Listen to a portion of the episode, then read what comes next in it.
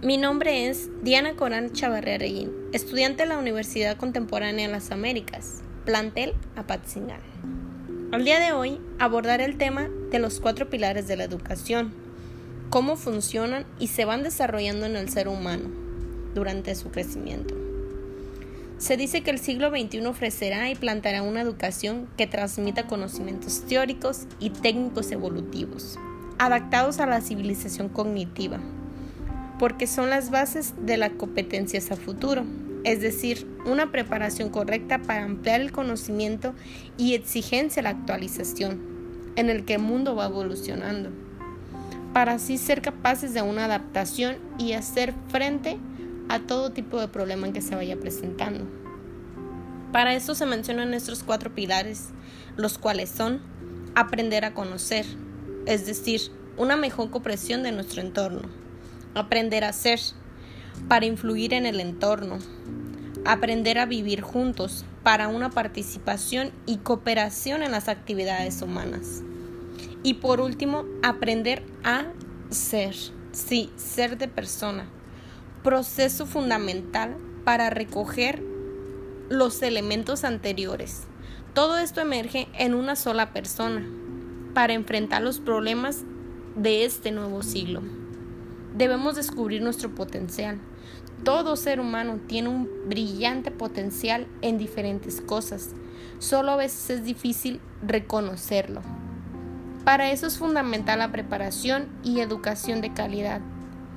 Ahora se va a desarrollar cada pilar por separado para darle una mejor comprensión a todo esto. Comenzaremos con aprender a conocer que significa aprender a aprender.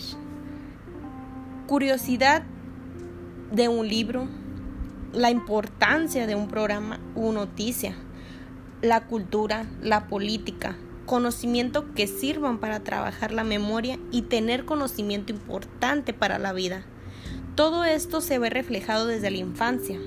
La mejor motivación es los juegos o videos donde los pequeños puedan divertirse al mismo tiempo que puedan aprender. El siguiente es aprender a ser. Esta está relacionada con la formación personal, donde se dice que muchas de las veces las personas y las empresas solo buscan presentación o aceptación social, con una carrera o un diploma que lo avale. Pero entonces ¿Cómo conocer del todo el mundo si hay personas con conocimientos y capacidades innatas que no tienen los recursos o medios de explotar y dar a conocer sus conocimientos por no tener una educación o una falta de preparación, sin antes permitirles demostrar su talento? El otro es aprender a vivir juntos. El ser humano sin duda es competitivo por naturaleza hay una pregunta muy importante que es, ¿es posible una unión para una sociedad estable? Sin duda, crear los lazos entre seres humanos mejoraría el crecimiento de la sociedad. Por lo tanto, el país y el mundo creando y desarrollando ideas juntos para prosperar y avanzar de la misma manera. Solo así se lograría un cambio y disminuirían los conflictos, porque todo problema se origina por soberbia envidia y competencia.